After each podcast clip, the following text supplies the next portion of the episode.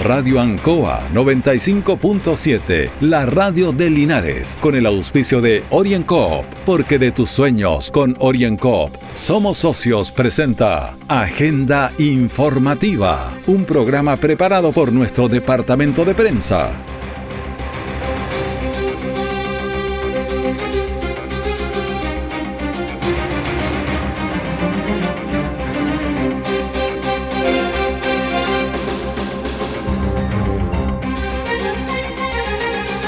Muy buenos días a los auditores de Agenda Informativa de Radio Ancoa.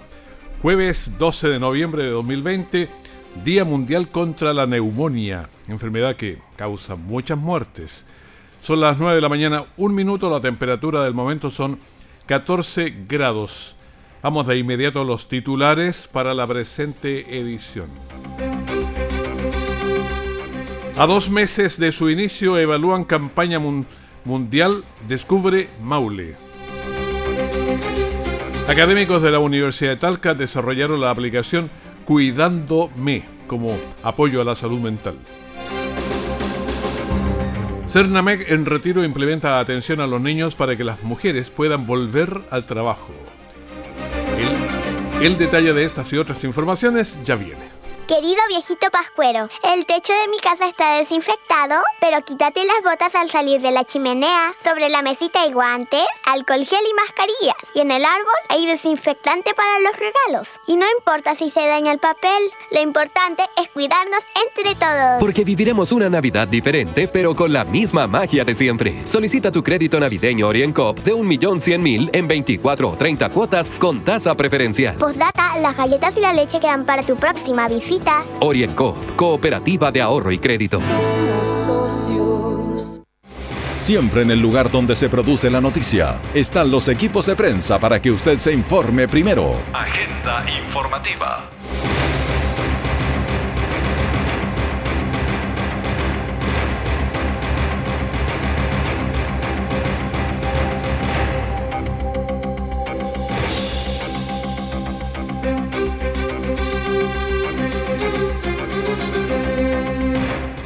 El potencial turístico, gastronómico, agroindustrial, comercial y cultural del Maule continúa difundiéndose con fuerza, pero ahora a escala internacional y con estrategias digitales. Se trata de Descubre Maule, campaña que desde el mes de septiembre se posiciona en China, Estados Unidos, Brasil, Colombia y México para dar a conocer las bondades de la región en otras latitudes. Por lo anterior, el intendente del Maule, Juan Eduardo Prieto, la directora de ProChile, Julieta Romero, y el director ejecutivo de la Corporación de Desarrollo Productivo del Maule, Sebastián Pino, ofrecieron un balance de su gestión. Durante el mes de septiembre se realizó en esta plataforma china dos cooking shows con productos del Maule disponibles en el mercado chino, como son los vinos, aceite de oliva, carne de cerdo, jugos concentrados y purés de frutas. Las dos actividades fueron visualizadas por más de 700.000 personas en esta plataforma, en esta primera etapa de la estrategia, porque cuando se abran las fronteras y se vuelvan a poder volver a viajar, la idea es traer a estos influencers, prensa especializada y compradores a visitar el Maule y a descubrirlo. La crisis sanitaria a raíz del coronavirus llevó a muchos a realizar sus actividades mediante Internet. Ya es común hablar de teletrabajo, teleeducación o e-learning. Sin embargo, la salud mental, la telemedicina, también abandona el presencialismo para detectar patologías a distancia. Académicas y académicos de la Universidad de Talca desarrollan la la APP Cuidándome que permitirá prevenir y detectar síntomas de patologías de salud mental. Escuchemos a Nadia Ramos, directora de la iniciativa de esta aplicación Cuidándome. Esta es una herramienta multiplataforma. La idea es que las personas puedan acceder ya sea por tablet, por aplicación para el teléfono o por computador. Entonces, las personas una vez que lleguen a la página web, se les va a explicar de qué se trata el, la aplicación es una aplicación que tiene eh, distintos elementos. Por una parte, Nosotros queremos identificar cuál es la sintomatología que la persona puede estar experimentando, principalmente de tipo depresivo y ansioso, que son los trastornos de salud mental más prevalentes en nuestro país. La aplicación no solo permitirá detectar la patología, sino también orientar al usuario con estrategias de apoyo de distinto tipo, ya sean cognitivas, fisiológicas y de tipo conductual y emocional. Es lo que nos continúa señalando Nadia Ramos, que es la directora de esta iniciativa Cuidándome. Parte del, del proceso de hacerse cargo implica psicoeducación. Entonces tenemos un bloque que es de evaluación, un bloque que es de psicoeducación, donde se, se, le explican un poco los síntomas, se le explica por qué puede estar experimentando eso, y después entonces el acceso a estrategia. Cada día se toma o se torna más necesario que en Chile existan políticas públicas y mayor inversión en la salud mental y el bienestar psicológico de la población. Escuchemos a Soledad Chot, directora del Centro de Psicología Aplicada de la Universidad de Talca. A través de este proyecto reafirmamos nuestro compromiso fundacional con la salud mental y el bienestar psicológico de la población. Estoy convencida que será cada vez más necesario contar con políticas públicas que se acompañen de una mayor inversión en programas especializados en salud mental, especialmente en la prevención de factores de riesgos y promoción y factores protectores. La apuesta del gobierno regional por este proyecto es una señal que nos llena de optimismo. La iniciativa, que recibe financiamiento del gobierno regional, será además difundida por la Asociación de Municipalidades de la región del Maule a través del sector primario de salud, incorporándose a sus objetivos de promoción y prevención en salud mental.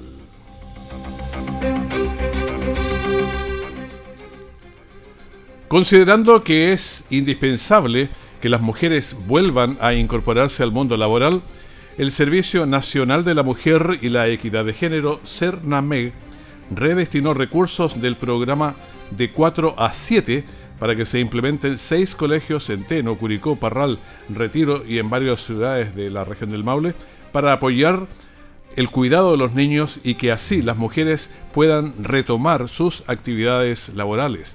El lanzamiento de esta iniciativa se realizó en el Colegio Manuel Montt, allá en Retiro. Asistieron la directora regional de Cernamé, el alcalde de Retiro y el equipo espera atender a los menores y que estará compuesto por tres monitoras y un auxiliar para la sanitización de los espacios ocupados.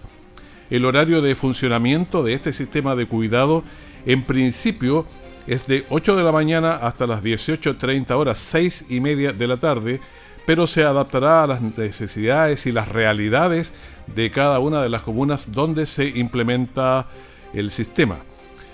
Cada una estará disponible para un total de 20 niños, eh, quienes estarán divididos en grupos respetando el distanciamiento físico y las medidas sanitarias correspondientes. La alimentación, desayuno, almuerzo y once será entregada por la Junta Nacional de Auxilio Escolar y Becas, JUNAEV. Según cifras del INE, las mujeres que dejaron de trabajar en los últimos 12 meses por la pandemia, casi el 80% encuentran, se encuentran inactivas, es decir, no están trabajando ni buscando trabajo y solo el 20% lo está haciendo, buscando trabajo. Esto podría tener directa relación con las labores de cuidado que muchas están realizando debido al cierre de colegios y jardines infantiles producto de la crisis sanitaria. Orienco está presentando Agenda Informativa en Ancoa, la radio de Linares. Querido viejito pascuero, el techo de mi casa está desinfectado, pero quítate las botas al salir de la chimenea. Sobre la mesita hay guantes, alcohol gel y mascarillas. Y en el árbol hay desinfectante para los regalos. Y no importa si se daña el papel, lo importante es cuidarnos entre todos. Porque viviremos una Navidad diferente, pero con la misma magia de siempre. Solicita tu crédito navideño OrienCoop de 1.100.000 en 24 o 30 cuotas con tasa preferencial. Postdata, las galletas y la leche quedan para tu próxima visita. Orienco, Cooperativa de Ahorro y Crédito. Nuestra central de prensa está presentando Agenda Informativa en el 95.7 de Radio Ancoa.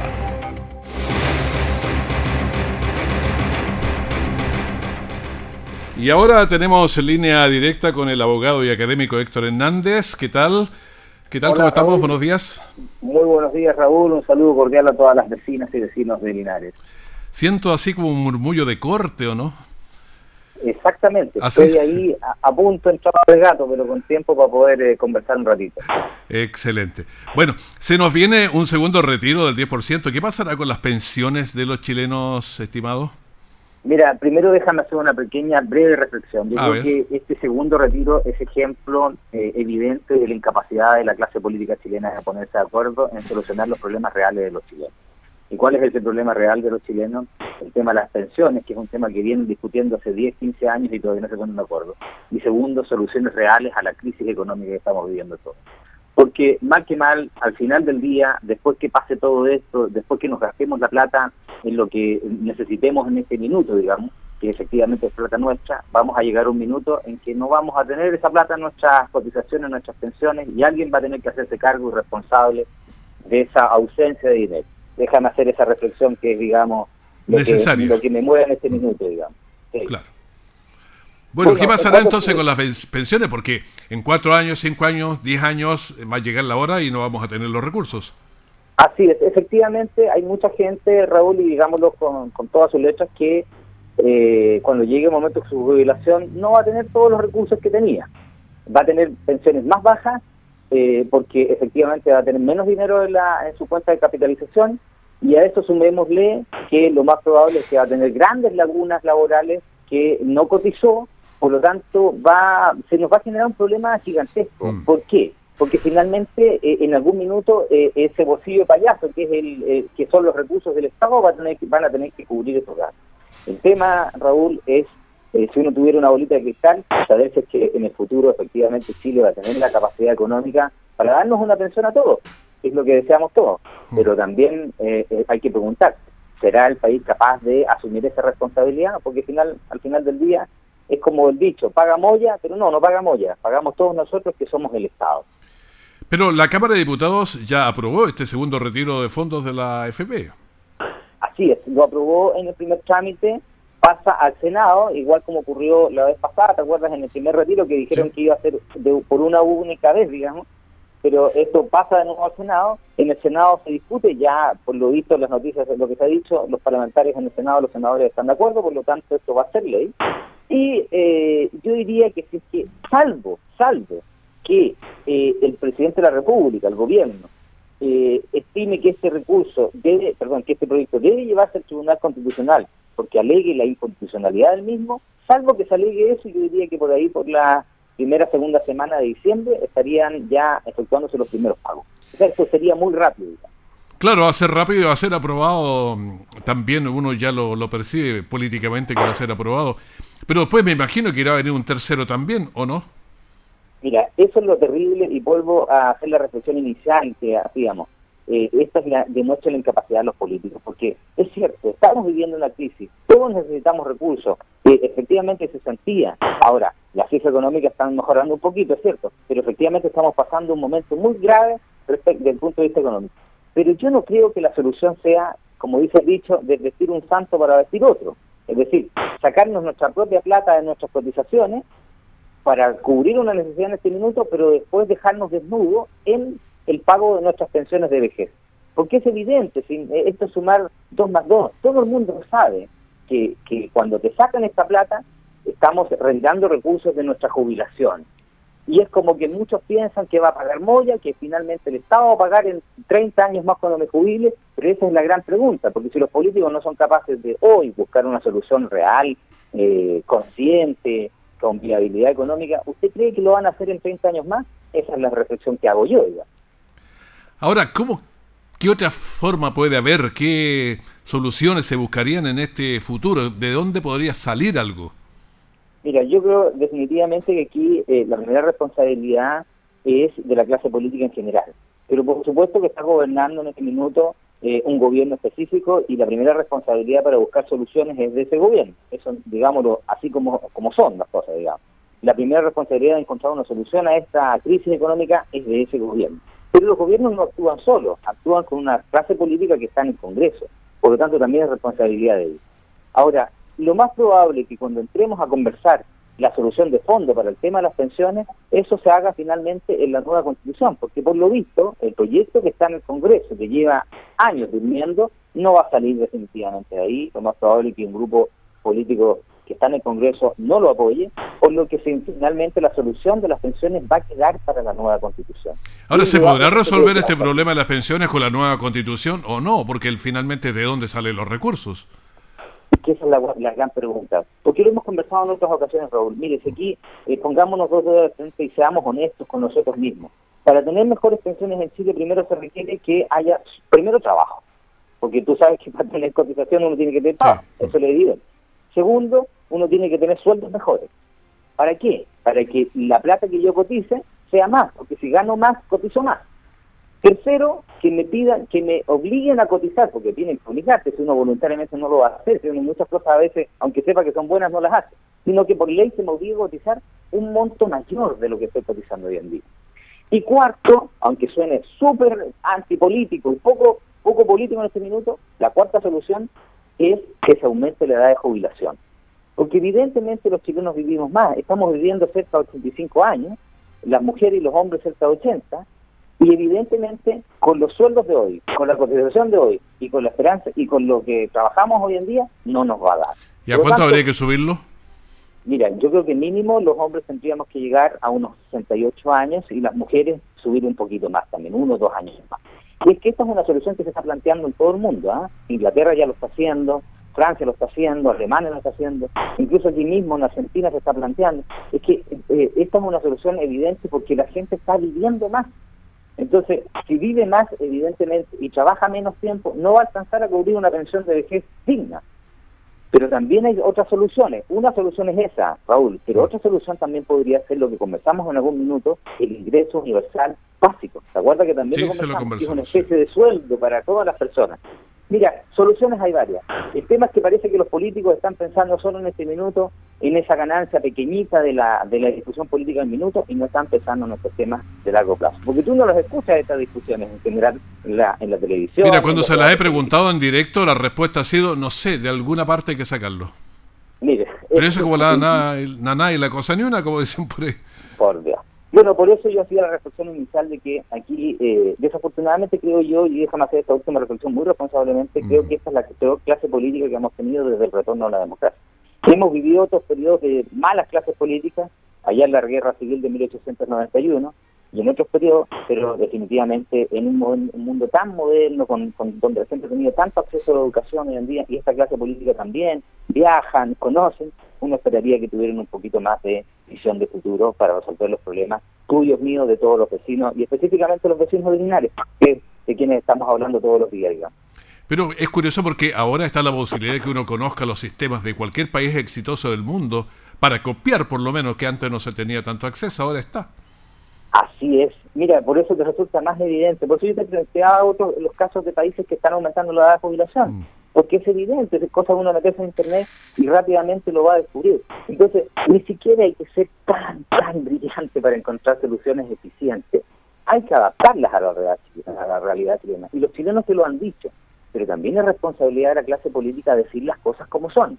Porque eso que tú me decías, cuando le has preguntado a los políticos de, alguna parte lo sacaremos, es súper irresponsable, porque en el fondo es como pensar que somos niños, o más que niños, que somos tontos, porque eh, que no nos damos cuenta de que los problemas existen y, que en algún momento hay que eh, asumir la responsabilidad.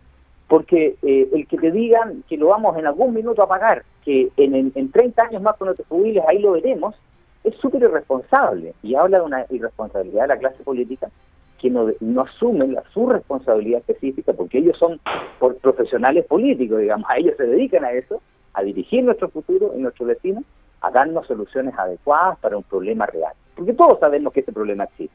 Entonces, edúquennos, díganos, mire, para subir, para tener mejores pensiones, hay que, hay que pagar más cotización. explíquenlo. Si el chileno cuando se le explica las cosas entiende. Pero ahí está la falta de responsabilidad de la clase política Distinguido abogado Héctor Hernández, la Corte lo espera. Muchísimas gracias por este contacto que hemos tenido aquí. Muchas gracias. Un saludo a todos los vecinas y vecinos de Linario. Un gran abrazo a todos. Que estén muy bien, mucho gusto. Es una conversación directa entonces con el abogado y académico Héctor Hernández, eh, aquí en Agenda Informativa. OrienCo está presentando Agenda Informativa en Ancoa, la radio de Linares. Querido viejito pascuero, el techo de mi casa está desinfectado, pero quítate las botas al salir de la chimenea. Sobre la mesita hay guantes, alcohol gel y mascarillas. Y en el árbol hay desinfectante para los regalos. Y no importa si se daña el papel, lo importante es cuidarnos entre todos. Porque viviremos una Navidad diferente, pero con la misma magia de siempre. Solicita tu crédito navideño OrienCop de 1.100.000 en 24 o 30 cuotas con tasa preferencial. Postdata, las galletas y la leche quedan para tu próxima visita. Orienco, Cooperativa de Ahorro y Crédito. Todo el acontecer noticioso del día llega a sus hogares con la veracidad y profesionalismo de nuestro departamento de prensa. Agenda informativa.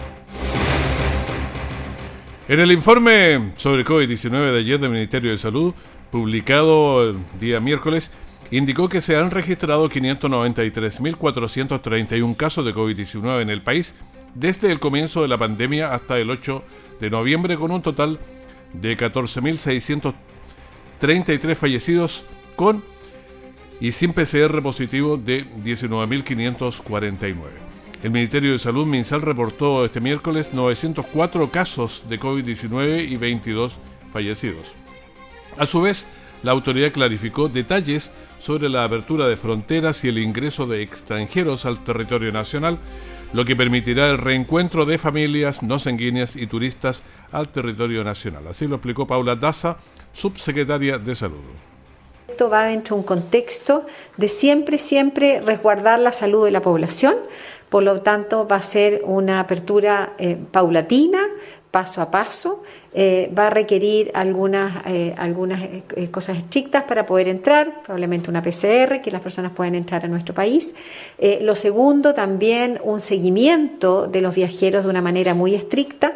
y también no va a ser una cosa dentro de todo el, de todo el país, por lo tanto quiero dar esos lineamientos que va a ser paso a paso, que va a ser muy paulatino y que lo vamos a conocer dentro de los próximos días de esta semana. Bueno, eso es lo que nos señalaba la subsecretaria de Salud, Paula Daza, pero vamos a ir también al Maule, qué es lo que pasa en este tema, porque se sumaron 33 nuevos casos, los que fueron registrados en las comunas de Talca 13, Curicó 6, Parral 5, Linares 2, Sagrada Familia 2, Teno 1, Hierbas Buenas 1, Pelarco 1, San Rafael 1 y Retiro 1. Nosotros de inmediato objetamos qué pasaba con 12, ya Linares tenía 14, Deportes Linares nos referimos los informes se entregan a las 21 horas y esto había sido, no sé, 2, 3, 4 de la tarde, por lo tanto debería haberse reflejado, pero no llegaron las explicaciones. Entonces, ¿por qué el informe actual no incluye las cifras de contagiados del Club de Deportes Linares, que seguro salen hoy, y las de Independiente de Cauquenes, que esas no van a salir por las explicaciones que va a dar de inmediato la Seremi de Salud Marlene Durán?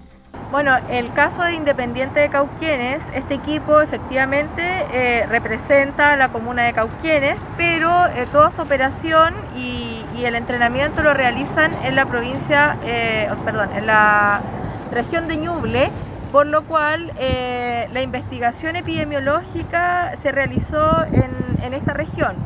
ellos tenían tuvieron 10 casos eh, positivos, 9 jugadores y una persona que trabajaba en la alimentación. La mayoría de estos casos eh, ya terminó con su cuarentena. Eh, el día de hoy terminaban los tres últimas personas su cuarentena y bueno, ellos los contactos estrechos todavía le quedan un par de días para terminar con esta cuarentena. Y en el caso de Deportes Linares, este equipo presentó 14, eh, un brote de 14 eh, casos positivos. La mayoría de ellos ya están en residencia sanitaria. El día de ayer fueron trasladados y el, resto de los casos va a ser trasladado durante el día de hoy. Esos casos probablemente van a aparecer el día de mañana, ya que ayer recién salieron eh, los PCR positivos, por lo cual la investigación epidemiológica se hizo ayer a última hora y hoy día durante el día eh, por lo cual probablemente aparezcan mañana reflejado en las cifras de la comuna de Linares. Ya, ahí estaba la explicación entonces. En el presente reporte se informaron 19.638 contagios y 442 fallecidos totales hasta la fecha aquí en el Maule.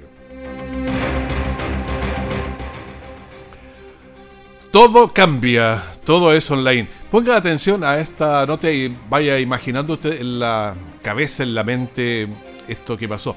En una ceremonia de investidura realizada a través del Microsoft Teams, 31 estudiantes de Pedagogía en Historia, Geografía y Ciencias Sociales en la Universidad Autónoma de Chile, en Talca, recibieron la piocha que marca el inicio de sus prácticas profesionales llevadas a cabo en distintos establecimientos educacionales de la región del Maule. La decana interina de la Facultad de Educación, doctora Marta Ríos, señaló, estaban en forma virtual. Este es un hito que como Facultad de Educación se ha ido replicando año tras año, donde es una ceremonia íntima en la que ustedes inician su trayectoria hacia la vida profesional. Por su parte, el director de la carrera de Historia, Geografía y Ciencias Sociales, el doctor Francisco Gallegos, centró su discurso en cómo las dificultades pueden ser vistas como una oportunidad. La pandemia ha provocado problemáticas sanitarias mundiales como pocas veces en la historia había sucedido. Sobre la educación recaen muchas de estas problemáticas y qué duda cabe, en Chile miles de escuelas y liceos han debido cerrar sus puertas. Mediante la activación de sus cámaras, cada uno en su casa, los jóvenes mostraron con sus padres y cómo ellos les entregaban la piocha, cada uno en su casa, en esta licenciatura que se puede hacer replicar en estos lados a modo de símbolo del gran paso que enfrentan.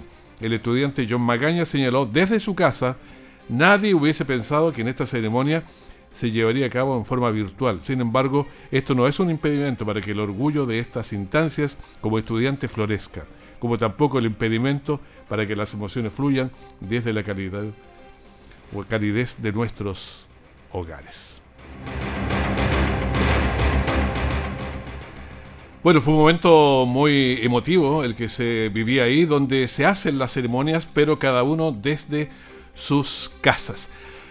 Ayer estuvo eh, aquí en la radio, estuvo en el Canal 5 también, George Bordachar, que es candidato para las próximas elecciones y nosotros en un par de minutos queremos entregarle parte de lo que dijo en esta entrevista. Ahora vamos a conversar con el candidato a gobernador regional, don George Bordachar. ¿Cómo está? Muy buenas noches, bienvenido. Hola Raúl, un gusto estar acá en TV5 Noticias, eh, en la linda comuna de Linares. Bueno, usted es curicano, hasta donde sé, y por lo tanto le encantan las tortas curicanas, o por lo menos las venden muy ricas en... Las tortas curicanas, las tradiciones guasas, los rodeos, todo lo que es lo más maravilloso de nuestra provincia de Curicó. El ciclismo. El ciclismo, somos grandes ciclismo, ustedes los voleibolistas, Linares, siempre competíamos y nos ganaban mucho.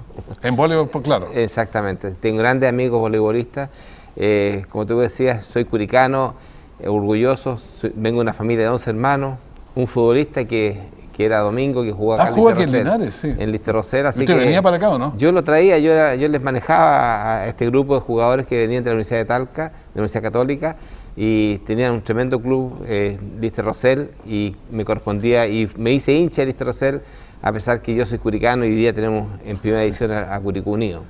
Pero sobre jugaban en la década del 78, 80 por ahí. No, 72, 72. Sí. Y, bueno, hay gente aquí que se, recuerda muy bien de mi hermano. de hecho, hay un colega de ustedes, periodista, que su padre, de apellido bueno, eh, era, jugaba fútbol con mi hermano en ese, periodo. Y, Mono bueno. hicieron muy buena campaña en la Copa Chile en esos años. Perfecto. Bueno, vamos conociendo ahora eh, su, perfil, digamos, usted, eh, ¿cuál es, eh, ¿cuál es su orientación? ¿Qué es lo que más le gusta? Bueno, como el consejero regional, yo llevo 13 eh, años que he hecho mucho, mucho trabajo con la comunidad, cercano a la comunidad. Me correspondió ser presidente del Consejo Regional, donde trabajé con las 30 comunas, cosas que, muchos proyectos, para, sobre todo para la provincia de Linares, y porque siempre se nos decía que el Maule Sur estaba muy eh, sin recursos, sin proyectos. Y curiosamente, cuando escucho en Cauquén y Linares los proyectos, eh, son cosas que me gratifican de, haber hecho este trabajo de equiparar la cancha en distintos recursos para la provincia de Linares y provincia de Cauquenes, que está muy, muy a manos en, en, cuanto a recursos. Ahora, como usted ha sido core y presidente del core, se conoce bastante bien, ¿cuál es su diagnóstico de este Linares? Bueno, Linares siempre ha tenido un, eh, potencial tremendo. Yo eso es lo que digo. Si Linares es, igual que Curicó, tiene, tiene riquezas eh, eh, en la agricultura, fruticultura, que nunca entendía por qué siempre Linares tenía una cesantía muy alta. Y para eso vamos a trabajar fuertemente, de la, bueno, de la mano con Mario Mesa, su alcalde acá en la comuna de Linares y las otras siete comunas de la provincia de Linares. Porque bueno, hasta aquí la entrevista usted la puede ver en, en internet, en YouTube, pone el nombre y TV5 y está la entrevista completa. Hasta aquí las noticias, pero mantenga la sintonía de la gran mañana de Ancoa porque seguimos con música, entrevistas, comentarios, la información de último minuto. Muchas gracias, que esté súper bien. Radio Ancoa 95.7, la radio de Linares, con el auspicio de OrienCoop, porque de tus sueños con OrienCoop somos socios, presentó Agenda Informativa, todo el acontecer noticioso del momento preparado por nuestro departamento de prensa. Radio Ancoa, por la necesidad de estar bien informado.